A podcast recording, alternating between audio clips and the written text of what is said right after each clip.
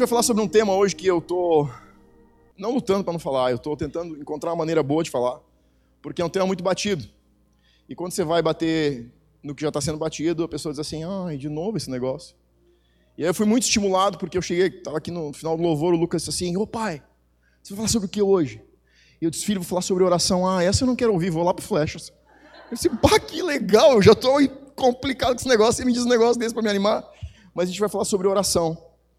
É, eu creio que é um tema que tem sido bastante batido nas igrejas. A gente eu cresci num lar cristão, então se você perguntar para alguém quantas vezes ouviu falar sobre a necessidade e o valor da oração, presente. Agora, se você também perguntar para quem não entendia nada sobre oração, presente.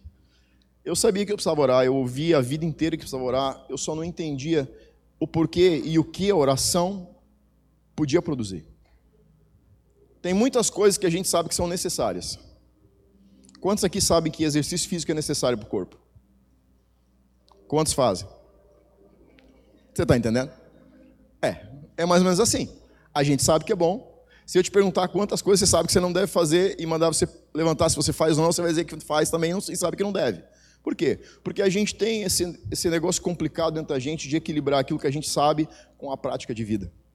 Eu sempre brinco que religião não é falar algo de Deus e não fazer.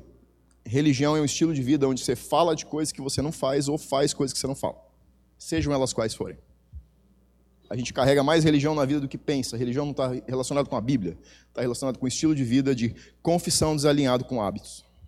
Então você pode ter uma vida de exercício físico que é uma religião. Você sabe de exercício físico? É bom? Aham. Você faz? Aham. Isso é religiosidade. É falar algo que você não faz. Então a gente vai falar sobre oração e eu quero abordar de uma forma um pouco diferente. Eu quero trazer uma abordagem um pouco mais contemporânea de como a oração ela não só pode, mas influencia a nossa vida de uma forma geral. É, nós passamos, como seres humanos, como humanidade, passamos por etapas diferentes. Eu, eu até classifico assim como é, posições diferentes onde um pêndulo oscilou. A primeira pegada sobre espiritualidade foi: a espiritualidade é a razão.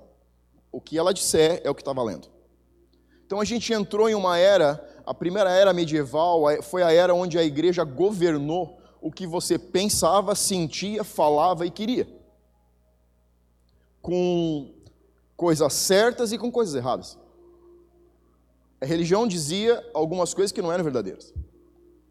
E a humanidade passou um processo onde tudo aquilo que a igreja dizia, ela governava política, religião e social ela tinha o poder, ela detinha o poder. E, por, e quando você detém poder, você se torna autoritário. Quando você se torna autoritário, você começa a inventar coisas que não são verdades.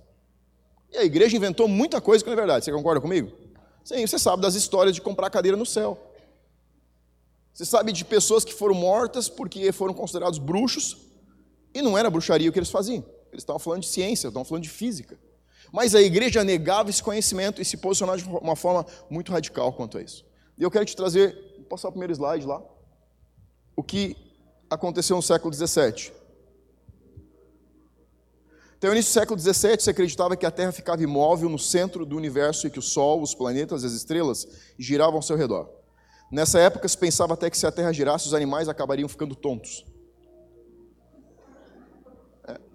É o que se acreditava. o que, que você faz? O que acontece contigo quando você gira? você fica tonto. Então, se a Terra gira, todo mundo fica tonto. Não era uma verdade. A hipótese de que o planeta Terra estava no centro do universo é divulgado como algo das Escrituras Sagradas. Ó, divulgado como algo das Escrituras. Mas quem que tinha acesso às Escrituras Sagradas nesse tempo? Quem detinha o poder? Os padres. Então eles alegavam, e se você virar a Bíblia de capa a capa, você pode comer as folhas, você vai descobrir que não está lá nada dizendo que a Terra é o centro do universo. Mas os padres, como eles detinham o poder, eles declaravam isso e afirmavam que a Bíblia dizia isso. Então, em 25, 22 de junho de 1633 saiu uma sentença contra Galileu Galilei e ele foi considerado culpado por crimes abomináveis. Galileu foi considerado culpado de crimes abomináveis. Que crime? Dizer que a Terra girava ao torno do Sol. Isso realmente é uma discrepância dizer um negócio desse, né? Quem já viu? Apenas seria cumprido nas masmorras de Santo Ofício. Galileu se vestiu de uma túnica branca, se ajoelhou e fez uma jura de que sempre acreditaria nos ensinamentos da igreja, abandonaria a ideia do movimento da Terra ao redor do Sol e jamais diria coisas assim novamente. Só em 1982, com a ascensão de João Paulo II, que se ordenou a criação de grupos para investigar o caso do cientista Galileu. O Papa endossou publicamente em 1992 uma afirmação de que houve uma trágica incompreensão mútua, agora ele é mútua, entre Galileu e a igreja. Isso era o que uma, uma das extremidades dizia. A extremidade dizia o seguinte: a espiritualidade determina e governa tudo sobre a terra. Isso não é verdade. Ela influencia. A espiritualidade, Deus planejou ela para influenciar, transformar, ser um catalisador e não ser o moldador. Ok? Aqui tem uma diferença. Vamos lá. Então, a segunda extremidade do pêndulo aconteceu quando acontece a revolução e a sociedade começa a dizer o seguinte: espiritualidade, a espiritualidade não sabe nada da nossa vida. Vamos romper com tudo. Tudo que a espiritualidade diz, tudo que a moral diz, a gente vai quebrar. Se a moral e a espiritualidade dizem uma afirma, fazem uma afirmação, a gente vai para o extremo oposto. E aí o pêndulo foi lá para o lado direito. Tudo aquilo que é preso demais, quando se liberta, fica livre demais. Se você cria teus filhos debaixo de uma regra só de sim e não, o dia que ele disser agora eu governo a minha vida, ele governa a vida dele. E provavelmente ele vai te mostrar que tudo aquilo que você deu para ele, ele vai botar no chão. Por quê? Porque ele está saindo de uma extremidade para outra. Então aqui começa a acontecer, o pêndulo começa a se manifestar na segunda extremidade. E isso passou durante uma temporada, mas também trouxe seus malefícios. O resultado disso é o que eu diria onde nós começamos a chegar agora, onde começa a haver um equilíbrio entre ciência e religião, ciência e espiritualidade. Qual é o equilíbrio? Hoje, muitas pesquisas, eu quero te mostrar algumas coisas que a ciência tem, tem dito. Você vai ficar assim, uau!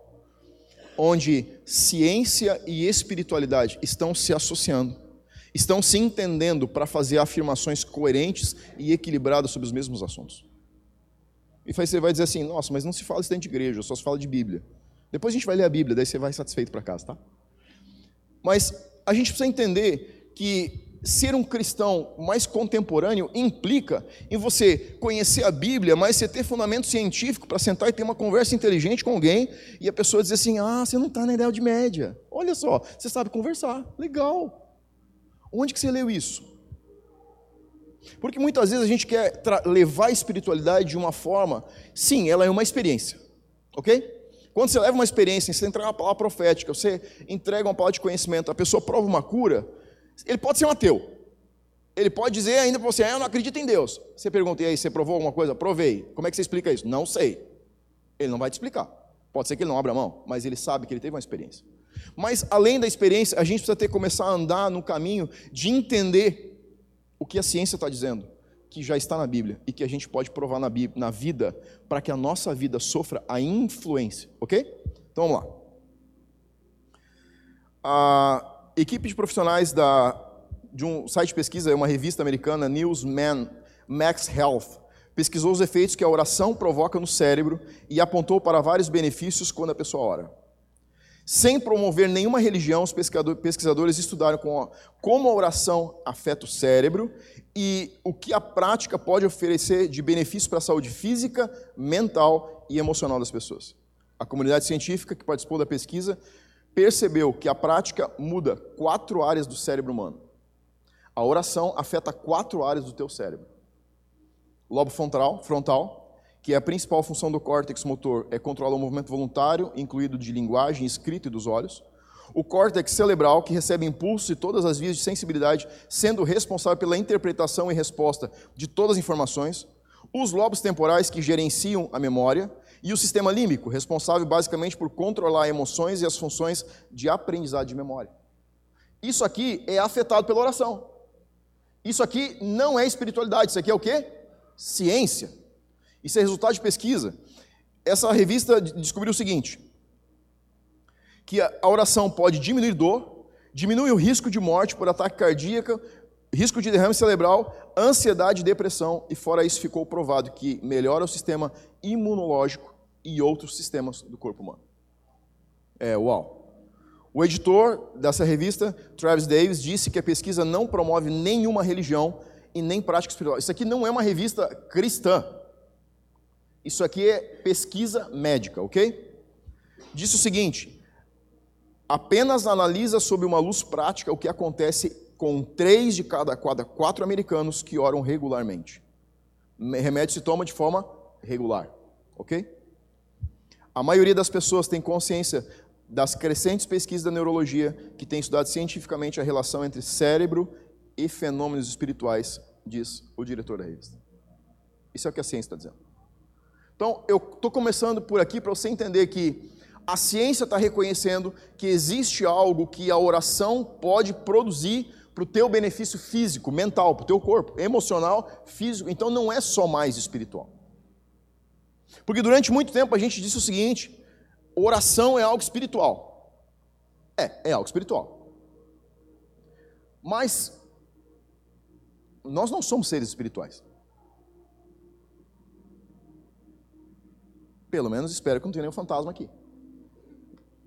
Faz sentido?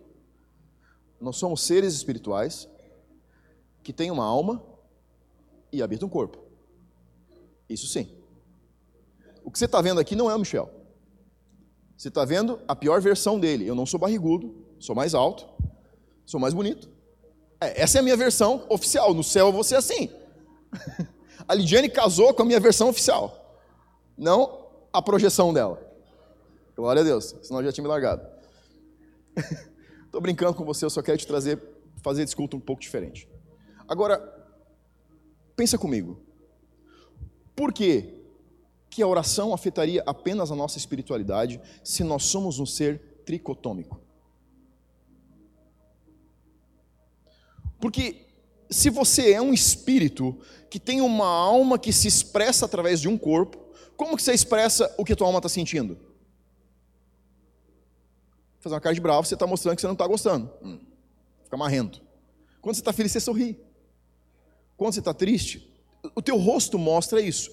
Mas isso é você? Não. Isso é uma expressão da tua alma que está aqui dentro. O que você está sentindo por dentro, o teu corpo está fazendo uma representação para que as pessoas ao teu redor que se relacionam com você entendam: ah, está feliz, hum, está triste, está bravo.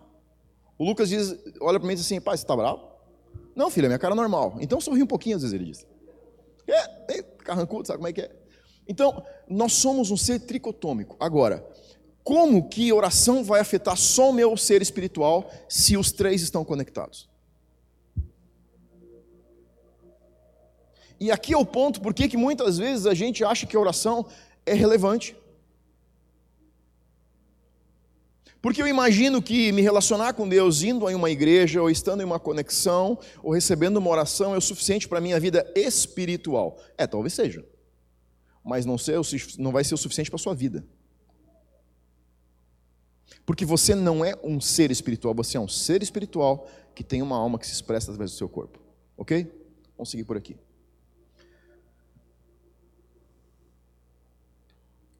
Pensa comigo. Quando você está teve um dia ruim. Você teve um dia ruim. Coisas difíceis, teve que resolver situações, passou por problema, às vezes saiu de uma reunião, teve um problema sério. Quando você chega em casa, como que você está? Nossa, amor, como você está bem? O que aconteceu hoje? Ah, foi um dia cheio de problema. É assim que você fica? Ah, ah. Uma vez a Lidiane cheguei em casa, ela disse bem, você pode fazer o no quarto orar um pouco? Por quê? Porque minha cara estava entregando que o dia tinha sido bom. Mas eu queria um pouquinho mais fundo te fazer uma pergunta. Quando você não está bem, você tem aquela vontade de orar? Diz para mim que quando você não está bem, você tem vontade de orar. Aí você me ensina como é que sentir isso, porque eu não tenho. Eu sei que eu devo, mas eu não tenho. Porque eu sei que eu devo, vou lá e faço. Porque eu sei que essa oração vai me afetar. O que eu estou querendo te dizer é o seguinte: a tua alma tem o poder de afetar o que você está precisando fazer ou não. Nós somos movidos, somos um ser que ele, quando você toca em uma extremidade, as outras duas extremidades vão sentir esse toque e vão manifestar de formas diferentes. Você já tentou ler a Bíblia ou ter o tempo devocional à noite depois de um dia muito agitado? É fácil? Cara, às vezes eu tenho que ler o versículo quatro vezes só para conseguir saber que eu estou lendo a Bíblia. Porque eu estou tentando ler e minha cabeça foi lá, foi lá, foi lá, e eu termino quatro, cinco e digo, ah, tá, vamos de novo. Não acontece contigo também? Por quê? Porque você foi afetado em uma área da tua vida, tua emoção está balançada, e você não está conseguindo se relacionar na tua espiritualidade. Agora, se isso afeta a forma como você se relaciona com Deus, por que o contrário não iria afetar a tua vida? E é aqui que eu quero levar você. Você está entendendo o que eu estou querendo te dizer? O teu dia afeta como você se relaciona com Deus. Mas a gente esquece que o meu relacionamento com Deus afeta a minha vida. Então, não é só a respeito de ser se desenvolver espiritualmente, é a respeito de desenvolver todo um conjunto de vida onde espiritualidade, emoções e corpo, mente, corpo físico, estão conectados, sendo desenvolvidos por algo que a gente muitas vezes releva. A oração não tem só poder de mexer com o teu homem interior, levando ele a uma maturidade maior. Ela tem poder de transformar a tua mente. Paulo disse: renove a sua mente Transforme-se pela renovação da mente, mas a renovação do teu pensamento não acontece porque você lê a Bíblia. A renovação da tua mente acontece porque você lê a Bíblia e o Espírito Santo te dá a revelação porque você vai buscar em oração. Você pode ler a Bíblia quando você quiser. Se você não tiver relacionamento com Deus em oração, aquilo que você leu não é semeado no seu coração. A semente não explode, ela não eclode, ela não gera transformação. A transformação não acontece por leitura de Bíblia. Ela acontece por leitura de Bíblia e relacionamento com Deus na oração. Eu te diria, pessoas que eu conheço que já leram a Bíblia, de dar banho em mim, em você, em todos nós juntos. E você conversa com eles, a mente deles não está transformada. Então não é a leitura da palavra. Eu também te mostraria pessoas que a casa tem um lugar onde eles ajoelham, mas não são transformados porque tem muita oração e pouco fundamento interno de conteúdo da palavra. E essas são essas duas coisas somadas que começam a mexer na vida da gente. Vamos lá. O relacionamento com Deus nos dá benefícios que ordenam nossa alma e o nosso corpo. Não é a respeito apenas de espiritualidade ou de saúde física, é a respeito de saúde emocional. Quando você se relaciona com Deus através da oração, a sua vida emocional em um conjunto todo começa a ser trabalhado pelo Espírito Santo. Quando você entende que orar não é apenas um benefício para quem lidera uma igreja, para um pastor ou para um líder de uma das áreas voluntárias, mas você entende que isso traz benefício para a sua vida. Você vai começar a descobrir o prazer de fazer aquilo voluntariamente porque o benefício vai aparecer com o prazo. Mateus 6,5.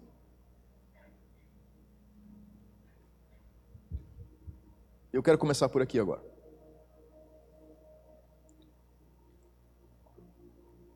A gente vai ler um pouco a Bíblia, senão vamos sair dizendo que a gente não lê a Bíblia na igreja, né? É ruim. Mateus 6, capítulo 5.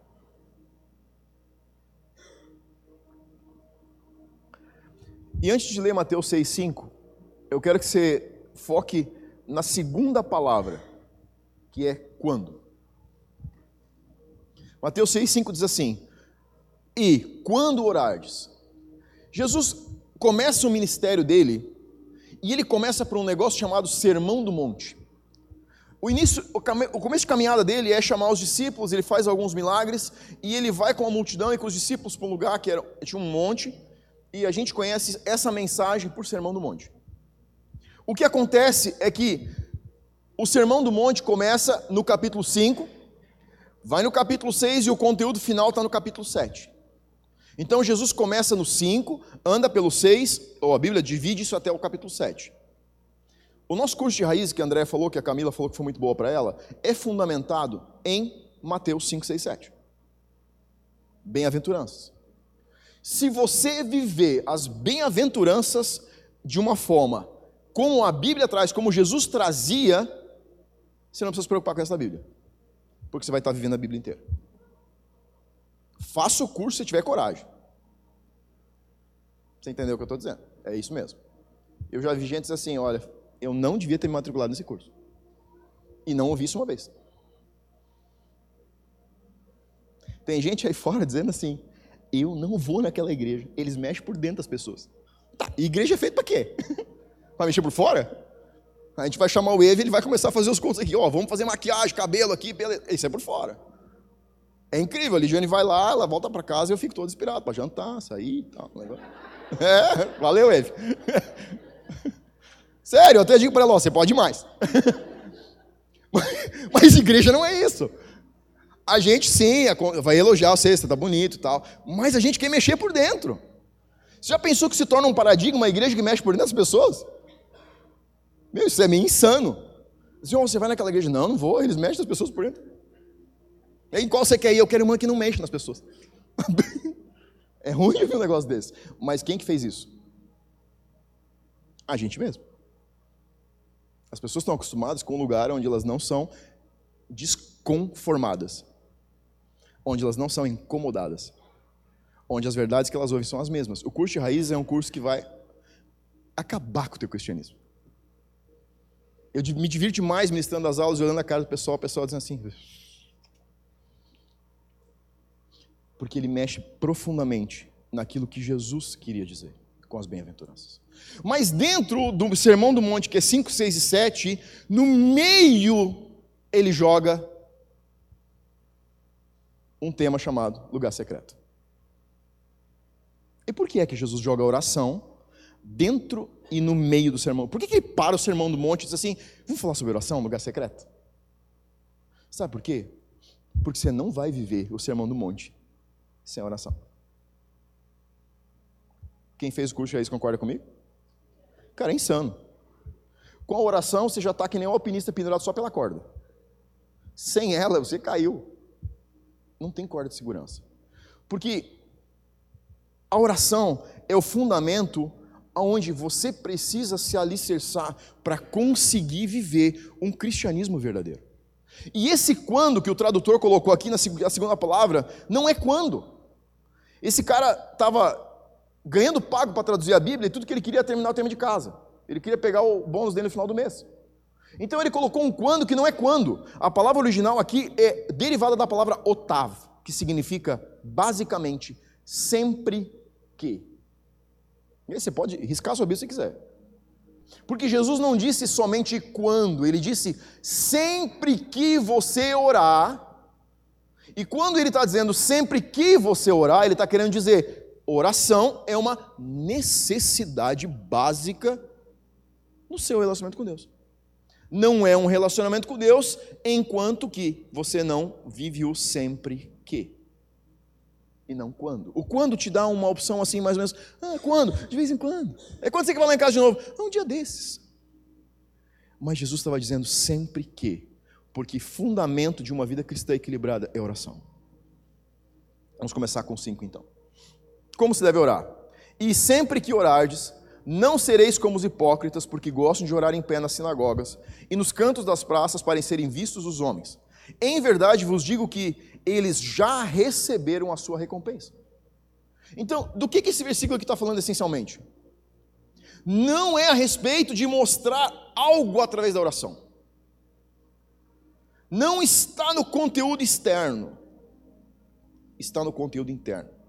O que ele está dizendo com o primeiro versículo é o seguinte: não, não adianta você usar a oração como um meio de promoção, querendo dizer, olha, eu oro, olha como eu oro, olha as palavras. Não, você tem que escutar a minha oração, porque eu, eu, eu tenho umas palavras meio doidas assim quando estou orando. Não é a respeito disso. Não é a respeito de performar. Não é a respeito de mostrar espiritualidade através de palavras bonitas ou complicadas. Ele está dizendo que é primeiro, o primeiro ponto da oração é ela mexe por dentro.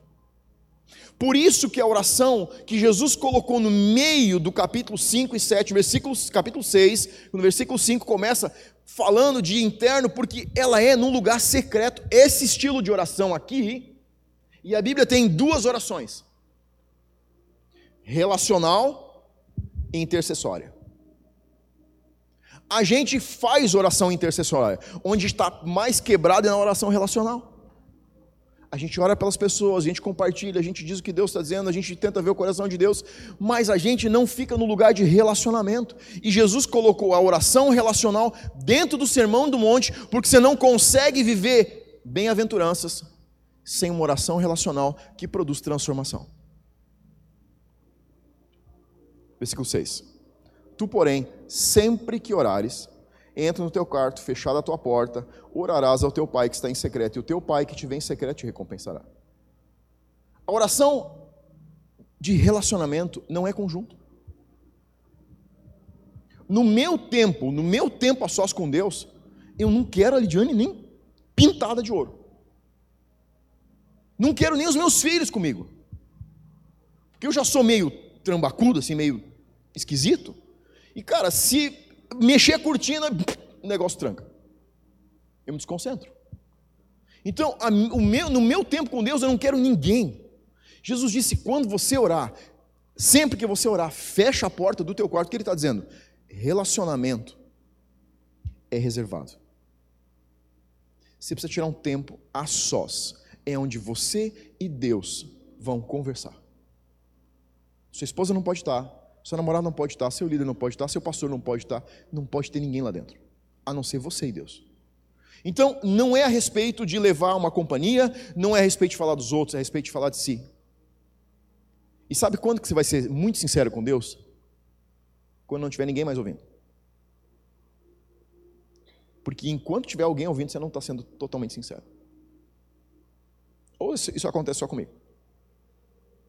A gente sempre está tentando parecer um pouquinho bonzinho, quando tem alguém do lado enquanto a gente está orando. É ou não? É? Você está comigo? É, isso. Meu filho está aqui, ele precisa ver um pai que ora, tem que inspirar ele. Porque se eu orar o que eu estou sentindo, ele vai dizer, hum, quer ser pastor de igreja? Não. Deixa eu vazar desse negócio. Então a gente sempre está perfumando um pouco. E Jesus está dizendo, cara, fecha tua porta, vai para um lugar secreto. E faça isso sozinho. E ali você vai poder ser o mais sincero possível.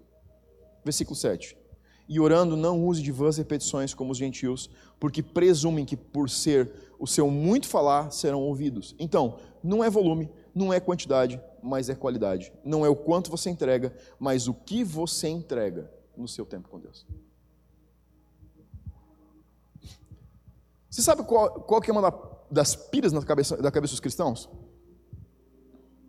Muitas vezes nós achamos que o nosso melhor para entregar para Deus é o que você faz de bom. Você sabe por que é que a oração relacional acontece sozinho? Porque a melhor oferta que você pode dar para Deus é o teu pior. Não é o teu melhor. Você já parou para pensar quando que Deus descia com fogo e consumia a oferta em cima do altar no Velho Testamento? Qual é a origem daquilo ali? Alguém muito quebrado, que tinha feito um pecado horrível, que não, era, não podia ser perdoado de uma outra maneira a não ser levando um sacrifício, e o fogo descia e consumia. O sacrifício estava lá por quê? Porque era uma gratidão pela vida santa que a criatura estava vivendo, uma confissão pública de que ele estava em pecado. Agora, relacionamento é você dar o teu melhor ou você conseguir derramar diante de Deus o teu pior? Muitas vezes a gente vai para Deus tentando dizer e provar para Ele o quanto a gente é bom. Deus, eu dizer para você, hoje foi um dia incrível. Eu orei com várias pessoas. Eu senti o teu coração. Eu orei, as pessoas choravam quando eu orava com elas, e elas se sentiam tocadas. E Deus está dizendo: Eu já sei disso. Me diz alguma coisa que você não está querendo me dizer. Que eu também sei. Mas me diz, porque pelo menos você está sendo sincero no seu relacionamento comigo. Porque por enquanto você está só mostrando performance. A oração é o lugar onde eu e você realmente derramamos quem nós somos. Não o que nós pensamos, mas o que nós realmente sentimos. Quantas vezes você fechou o teu quarto, chaveou para ter certeza? Sabe, a gente estava em São Paulo, o quarto que eu ia orar era tão pequeno que eu, eu para garantir que ninguém ia entrar, eu me sentava de costas para a porta, para ter certeza que ninguém ouviu o que eu estava dizendo. Quantas vezes você fez isso com Deus? Dizendo que você está sentindo, por mais raivoso, por mais duro, por mais absurdo que possa parecer. Porque se você pensa assim, ah, mas se eu disser isso, Deus vai me matar, se você está pensando, eu já devia ter te matado mesmo. Porque a Bíblia diz que ele conhece os pensamentos antes de eles brotarem e chegarem na nossa boca. Davi disse: Você sonda o meu interior, e antes que as palavras cheguem à minha boca, você já as conhece. De que a gente está falando aqui?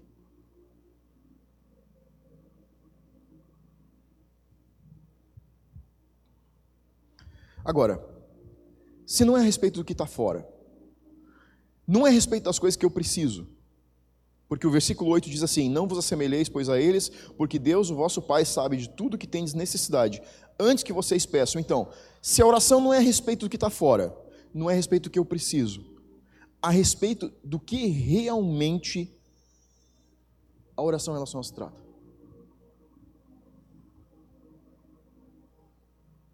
Porque se ela não tá, se, se meu tempo com Deus não é coisas que eu preciso, coisas que eu tenho feito, se não é o meu bom lado, se não é nada disso a respeito realmente do que, Jesus estava falando em Mateus capítulo 6, nesses versículos.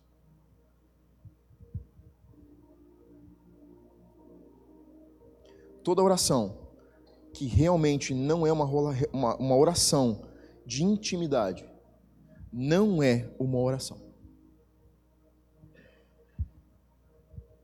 Por isso que a gente ora muito menos que a gente pensa estar orando. Porque todas essas coisas dos versículos que Jesus listou aqui estão em um lugar onde a oração relacional não está. Não é um relacionamento íntimo com Deus, enquanto alguma coisa dessas ainda está aparecendo. Intimidade de verdade onde existe, quando está tendo um momento íntimo, você não pede coisas, você não fala dos outros e você não fala do que você fez. Você fala de coração para coração. Você está comigo? Está entendendo o que eu estou dizendo? Eu te dar um exemplo. Dia que você foi para Gramado jantar, você ganhou um aumento, você está bem na foto, convida a namorada para ir, esposa, namorado, para ir jantar em Gramado. Está frio, neblina, vocês acabam de jantar, um restaurante legal, de frente para a janela, vocês olham para fora, aquela neblina lá fora. A noite perfeita, magnífica. Ó, quem não tem crush não precisa entrar em crise, tá? Vai ficar tudo bem, a gente vai acabar bem aqui. Depois a gente ora por você com imposição de mão, você cai no chão, e, e aí é, Deus vai trabalhar nesse negócio. Sei que ontem conversei com um pessoal aí que tinha gente querendo pular a janela. Calma, relaxa. Eu casei com 29 e foi cedo, né, amor? e você está lá, terminou o teu jantar, esposa está ao teu lado, a namorada está ao teu lado, ela deita a cabeça no peito, teu peito, vocês estão conversando, ou em silêncio. Você dá um beijo na cabeça dela, sente o cheiro do perfume do shampoo. Você... É, eu sei que você está impressionado, mas eu também consigo ser romântico. Até minha mulher está impressionada. Isso não é sempre. A gente vai trabalhar nisso. Estamos trabalhando. Já tem uns 15 anos. Vai dar certo. Até a aposentadoria eu fico bom nesse negócio. e aí você tá naquele. Sabe aquele clima legal que, tipo assim, cara, você não precisava passar nunca. O garçom não precisava trazer a conta. E você está naquele momento, silêncio absoluto. Pensando no que, que você vai dizer, que ela vai ir para casa pensando, porque você está pensando em alguma coisa a mais. E ela diz assim: Amor, oi, bem. Você viu as fotos que a fulana colocou no Insta?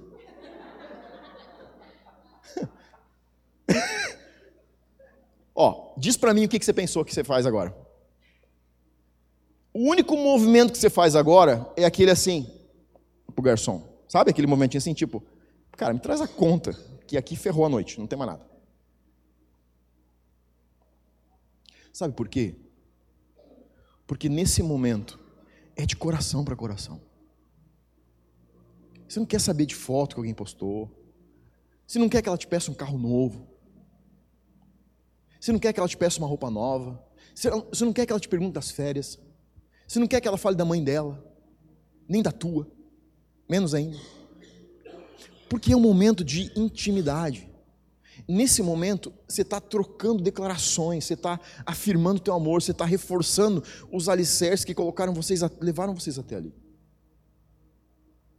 A oração que Jesus jogou dentro de Mateus 5, 6 e 7 no centro das bem-aventuranças. É esse tipo de oração. Ela não tem nenhum segredo, a não ser um segredo só: ser quem nós somos quando estamos com Ele. Porque essa é a oração que vai transformar você, segundo Romanos 12, 2. Sabe quando que alguém é realmente transformado? Quando ele começa a falar a verdade. Você assiste, você lê e assiste coisas de coach, você vai ver que uma, uma das grandes temáticas do coach é: enquanto você está tá dando desculpa, você não muda. Já ouviu isso? Quem dá desculpa não muda? É isso. Muitas vezes a gente está diante de Deus e tudo que a gente está dando é desculpas. De por que fez, de por que não fez, do que fez, do que não fez, do quanto fez, do quanto vai fazer, mas não consegue tocar naquela parte mais íntima que a gente tem, que a gente não gostaria que ele soubesse mas ele precisa saber para conseguir gerar transformação. E sabe por que, que a gente foge? Porque normalmente, quando você abre teu coração desse jeito diante de Deus, os homens principalmente passam por um processo que eles não gostam, que é quebrantamento, que é choro. Eu gosto quando o pessoal do caráter diz assim: Ah, pastor, mas precisa chorar quando você está orando? Eu digo: Não, não precisa, mas enquanto você chora, não chorar, não aconteceu nada. É simples. Porque é verdade. Você quer ver um cara mais casca grossa para conseguir se abrir diante de Deus e quebrantar, sou eu. Mas quando você aprende e começa a chegar num lugar onde o teu relacionamento com Deus começa a te fazer sentir um gosto, é ou não é, Rodrigo? É. E você começa a ficar pirado. Sabe quando que virou? Quando você fica irritado com você mesmo que você não conseguiu chegar lá. É ou não é? Você fica bravo, cara, de deitar na cama bravo. Eu fiquei uma hora e não cheguei lá e não consegui. O que, que tem de errado? Aí é porque você não está fugindo mais do lugar onde Deus te transforma.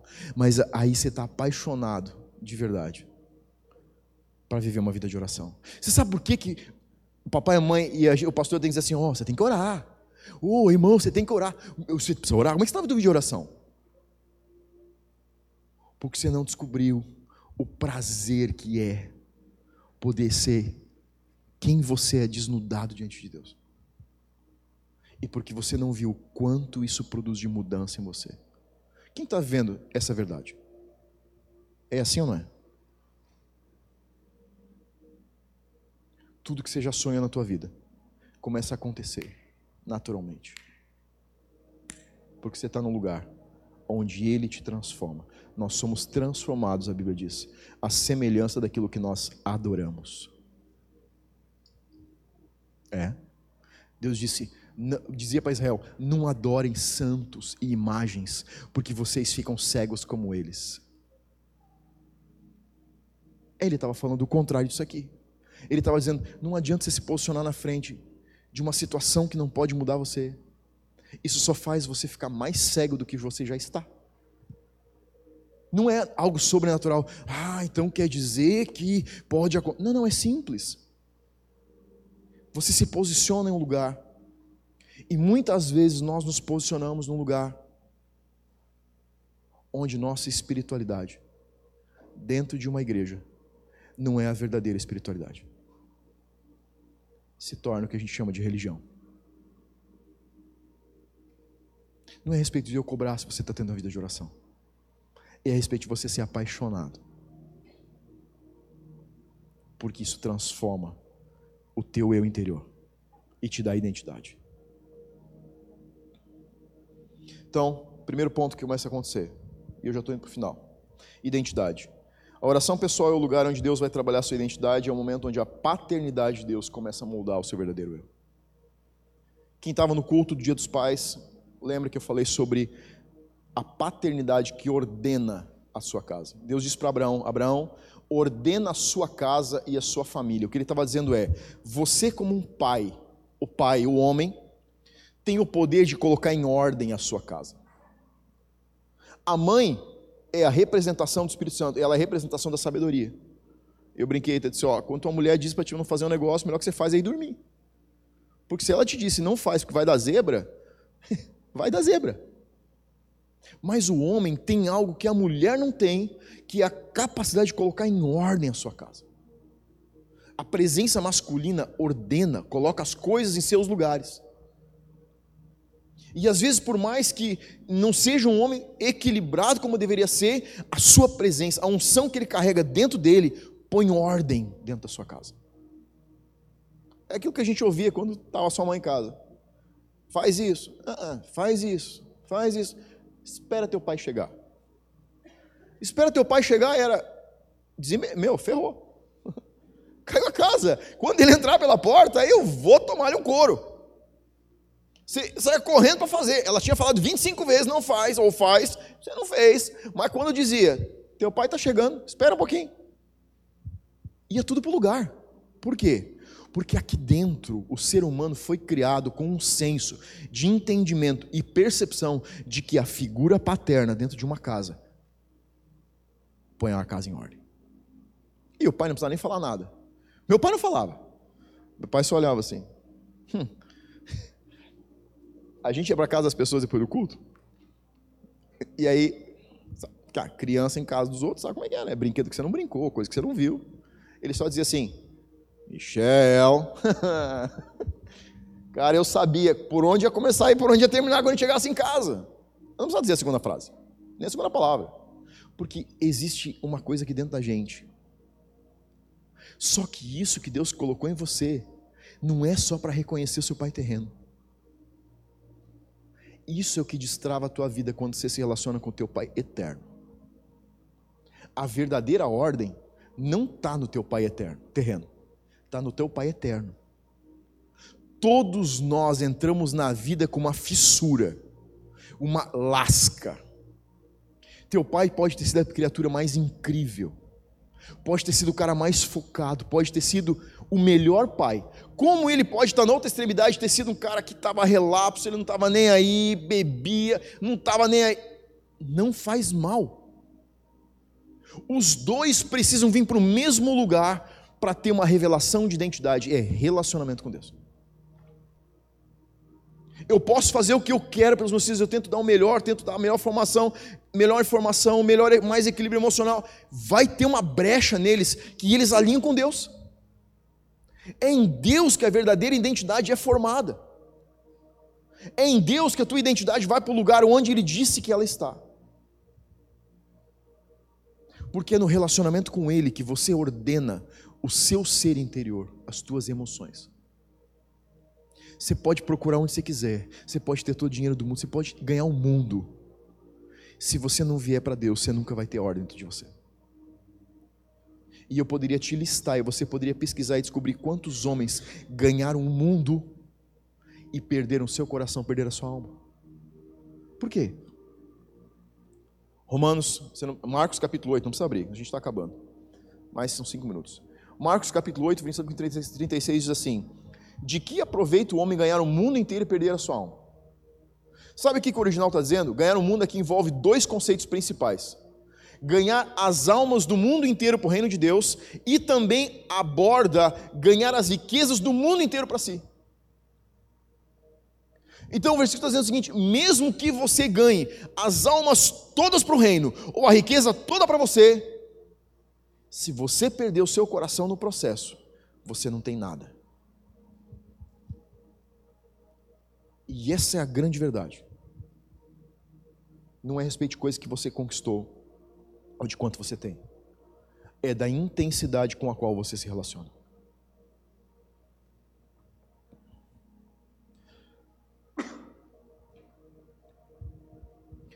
Para encerrar. Se você quiser construir um prédio,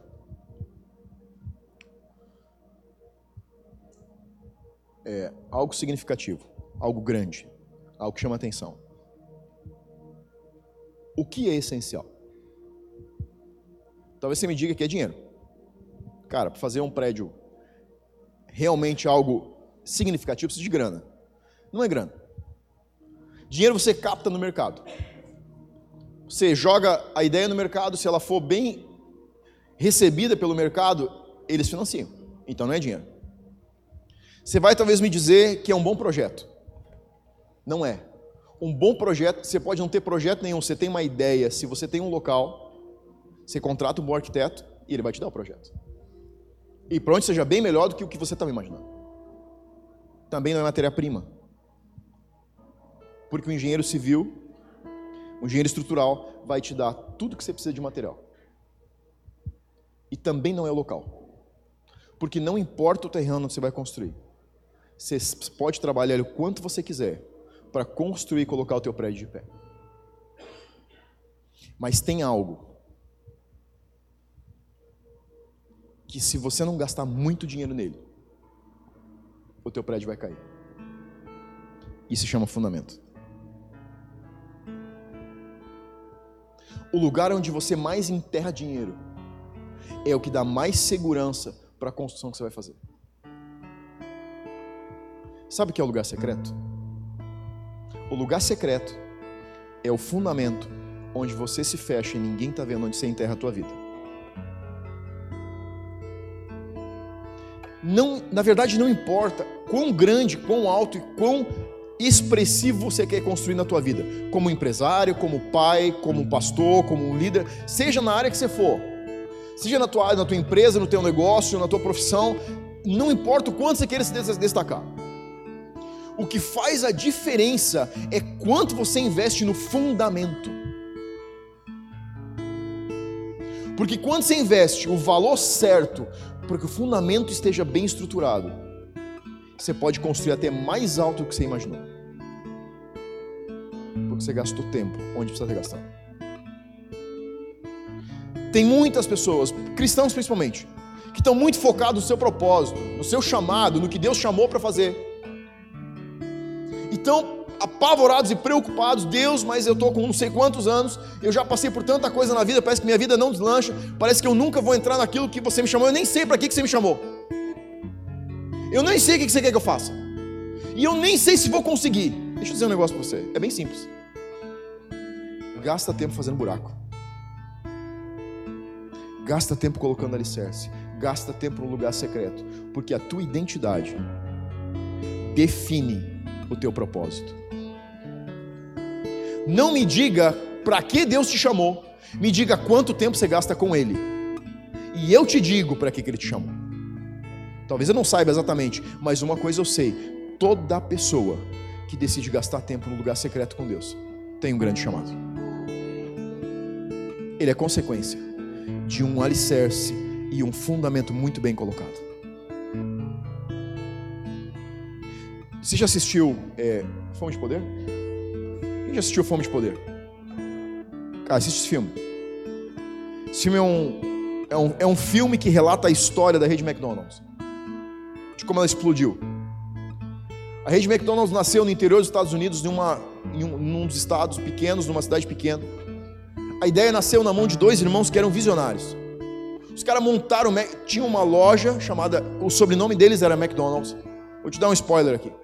E eles montaram todo o sistema de abastecimento da loja e o troço funcionava, eles estavam felizes demais. E um cara que vendia produtos para lojas de hamburguerias, quando viu a loja ficou louco. E não parou de incomodar esses dois irmãos até que eles decidiram abrir para franquias.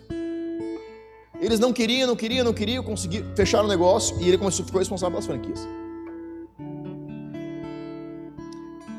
Os dois irmãos eram visionários, mas não eram ambiciosos. Eles não queriam fazer algo grande. A resistência deles com franquias era de que eles queriam ficar ali daquele tamanho que eles não queriam se incomodar. Eles queriam seguir na vidinha deles. E esse cara ficou tão louco com o que ele viu. Ele disse: Cara, isso aqui não é um negócio para a cidade de vocês, isso é um negócio dos Estados Unidos, isso é um negócio para o mundo. Ele era ambicioso, mas era ganancioso. A rede McDonald's que você se alimenta, que você come, não dá 1% de comissão para a família original onde ele nasceu, nasceu. Por causa da ganância de um homem. A rede McDonald's é a rede de mercado imobiliário que mais investe em mercado imobiliário no mundo inteiro. E nem uma vírgula é revertida para os fundadores. Por causa de ganância. Por causa de um homem que era ambicioso, mas não tinha o fundamento correto na sua vida. E precisou destruir algo para construir o que ele queria. Uma vida de oração é um lugar onde você constrói sem precisar destruir. É onde acontece o que Jesus disse que é transformação.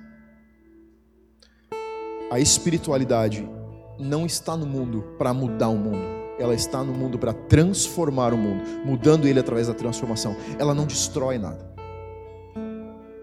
Ela não precisa destruir tua família, ela não precisa destruir teu projeto, ela não precisa destruir teu sonho.